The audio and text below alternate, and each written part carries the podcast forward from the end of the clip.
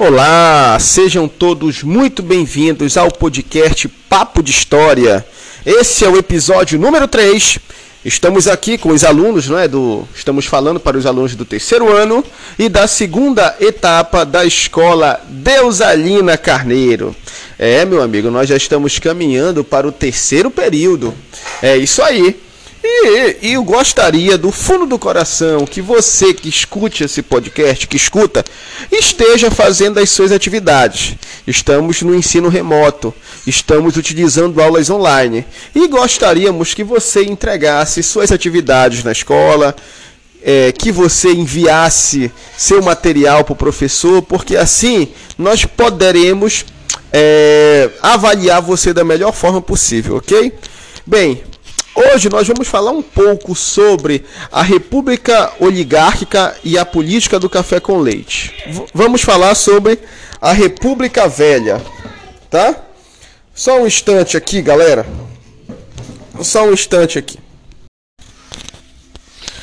Sim, meus amigos, vamos falar sobre a chamada República Velha. É, a República do Café com Leite. Para falar sobre esse assunto, nós precisamos voltar um pouco no tempo. Bem, o Brasil, como vocês sabem, foi descoberto pelos portugueses no ano de 1500. De 1500 até 1822, o Brasil esteve sob domínio português.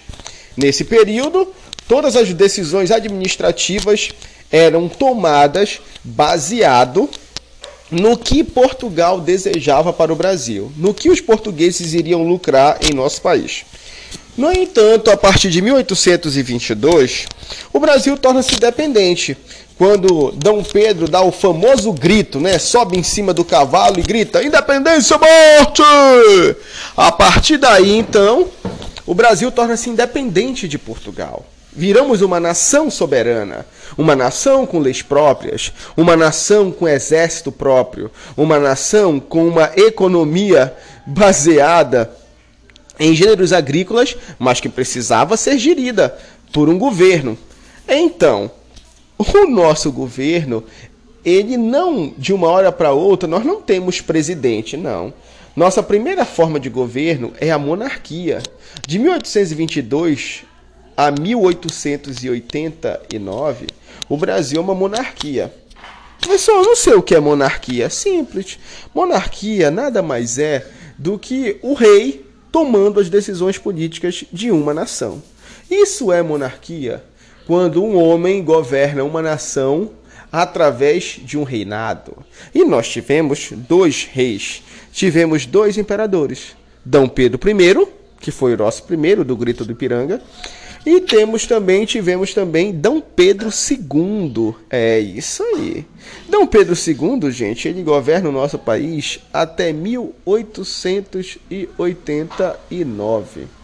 A partir daí, a partir daí, nós vamos dar início a um novo sistema de governo em nosso país, chamado de República. É, muito bem. Em 1889, a monarquia sai de cena, ou seja, Dom Pedro II, que era apoiado por fazendeiros de café, pela igreja e pelo exército, passa a ter pouco apoio e então o Brasil passa a ter então um novo sistema de governo chamado república. República, gente, é, para vocês que desconhecem, significa coisa de todos. A república é um sistema de governo em que o povo escolhe os seus governantes. Recentemente, né, ano passado, nós viemos de eleições em que nós escolhemos prefeito e vereadores, correto? Esse sistema político, vocês podem dizer assim: ah, professor, é tudo ladrão, eu não queria escolher. Uma coisa eu digo para vocês: é melhor nós termos o direito de escolher do que deixar outros escolherem pela gente. Então, o sistema republicano ele começa em 1889 e a partir daí o Brasil passa, o povo passa a escolher os seus governantes. Claro que na época a democracia, gente, não era como é hoje. Não, totalmente diferente. Na época, o voto ele era diferente. Primeiro que o voto era aberto. Se hoje em dia você está acostumado a ter voto fechado, ou seja, o voto é secreto, na época o voto ele era totalmente aberto e todas as pessoas poderiam saber em quem você votaria. Na época, mulher não podia votar. É, tinha essa limitação. Isso significa que a democracia da época era totalmente diferente. Então, esse sistema político que começa em 1889, ele engatinha nesse período e vai até 1930. A República Velha, gente, ou a República do Café com Leite, ela é caracterizada principalmente pelo poderio econômico de duas potências estaduais. Esse é um período em que Minas Gerais, o estado de Minas Gerais e o estado de São Paulo, eles vão dominar praticamente a economia, vão dominar praticamente a economia em nosso país. É, olha o nome, República do Café com Leite. É isso aí. São Paulo era grande produtor de café e Minas Gerais era grande produtor de leite. Daí, os dois estados vão se revezar na escolha do candidato a presidente do Brasil. É isso aí. Vão se revezar. A cada quatro anos, um escolhia o presidente. Ou seja, agora, digamos, vai ter uma eleição no que vem. Minas escolhe. Beleza. Acabou o mandato? É a vez de São Paulo e assim por diante. Eles se revezavam na escolha do candidato a presidente. Aí você pode perguntar, professor, e os outros estados? Ninguém interferia? Meus amigos, o poder desses dois estados era tão grande, tão grande, que ninguém ousava ir contra o sistema. Não, não ousavam. Até porque, gente, eles estavam na presidência, estavam com o poder na mão. Eles criaram a chamada política dos governadores. A chamada política dos governadores. O que é isso, política dos, gov dos governadores? É simples. O governador do estado e até o presidente dizia: Olha, presidente, eu quero recursos para gerir o meu estado. O presidente dizia: Olha, eu vou te conceder esse recurso, mas eu quero que você me apoie nas próximas eleições. Agora me diga, teria como um presidente perder a eleição? Jamais, meu amigo, não tem como. Já pensou? O presidente dá recurso e em troca o governador dá apoio político? Era praticamente impossível perder a eleição. Além do mais, né? E além disso, gente, vale ressaltar que as eleições na República Velha elas eram extremamente fraudulentas. É isso aí. Tinha muita fraude, mas muita fraude mesmo. Até defunto votava. Como assim, professor? Os caras saíam do caixão? Não. Eles fraudavam documentos de pessoas que haviam morrido e colocavam pessoas vivas para votarem no lugar. Várias pessoas votavam mais de uma vez, pessoal. Isso acontecia por quê? Porque não existia uma fiscalização. E vale dizer que o voto era aberto. Então, lembrando, características da República do Café com Leite. O predomínio de dois estados. Que estados são esses? Minas Gerais, grande produtor de leite, e São Paulo, grande produtor de café transformando República do Café com Leite. Isso acontecia porque São Paulo fundou o famoso partido PRP, Partido Republicano Paulista. E Minas Gerais também formou o partido, um partido poderoso, Partido Republicano Mineiro. Ok? Deu para entender isso aí, pessoal? Eu espero que sim. É super simples, né? Lembrando, República Velha começa no ano de 1889. A proclamação ocorre no dia 15 de novembro. É até um feriado, gente. Espero que caia dia, dia de semana para que a gente possa dar uma curtida esse ano. Mas enfim. 15 de novembro de 1889 e vai até 1930. Esse é o primeiro ponto. Segundo ponto, a República Velha caracterizada pelo predomínio de duas oligarquias, de dois estados dominando a política nacional. Que estados são esses?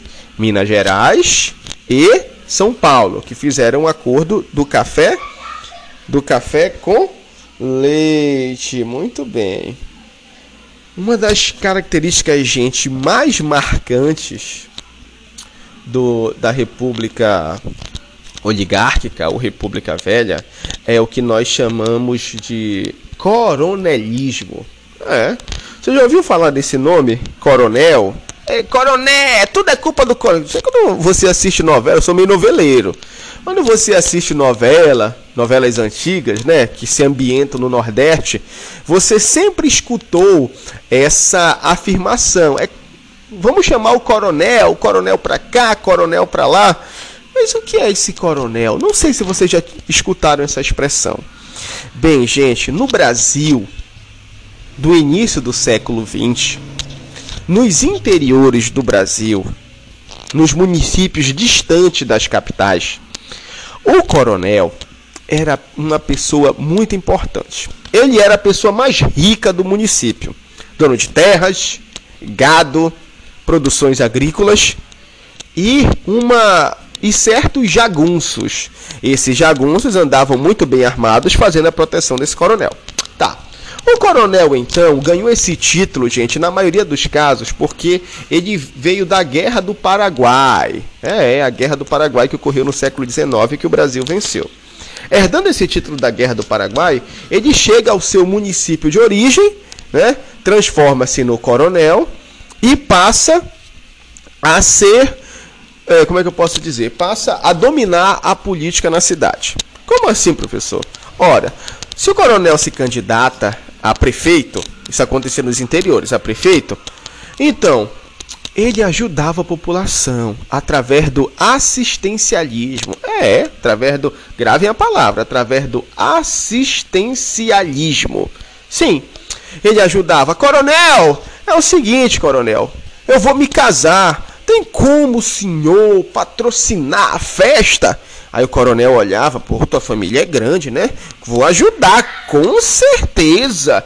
Então, meu amigo, o coronel comprava, né? Vestido de noiva, comprava os comes e bebes, ainda era padrinho lá da festa. E o coronel estava lá e todo mundo ficava lambendo o saco do coronel e ele tinha patrocinado a festa. Tá. Digamos que uma professora tá dando aula e tal. Um professor tá dando aula, aí bate, dá um vendaval, derruba as telhas da igreja, as telhas da escola. Aí o coronel olha, a pessoa, o professor é coronel, tem como o senhor ajudar a minha escola? O vento levou as telhas. Aí o coronel, muito bem, estou aqui para ajudar. Agora imaginem uma viúva. Ai, coronel, coronel, meu marido morreu, coronel. Eu preciso do, do caixão para enterrar o defunto. E o que o coronel fazia? Prontamente, minha querida, eu compro o caixão. Aí chega um pai de família e diz: Coronel, é o seguinte, eu preciso de remédio, me ajude. Está aqui. Então, o coronel, através do assistencialismo, ele concedia ajuda à população. Então, quando vinham as eleições e o coronel se candidatava, ele ia cobrar os favores que ele tinha feito. À professora, ao casal que se casou, ao pai que pediu remédio para os filhos e assim por diante.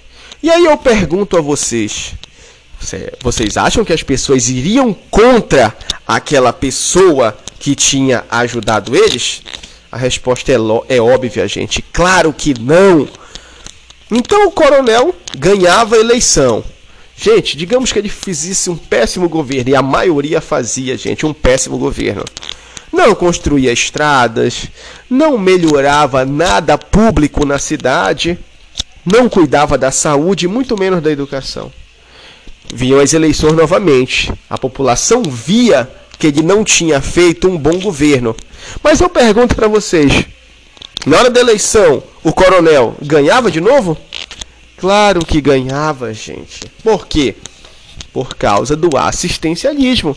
As pessoas estavam acostumadas a receber ajuda do coronel para tudo e não se importava com a real situação social do município o município que se explodisse. Se faltava água, ah não, o coronel vai me ajudar. Se faltava uma estrada, o coronel vai me ajudar. Não importava.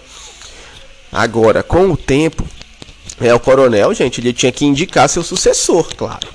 Então, digamos que o coronel indicasse o seu filho, né? Indicasse o próprio filho para se candidatar.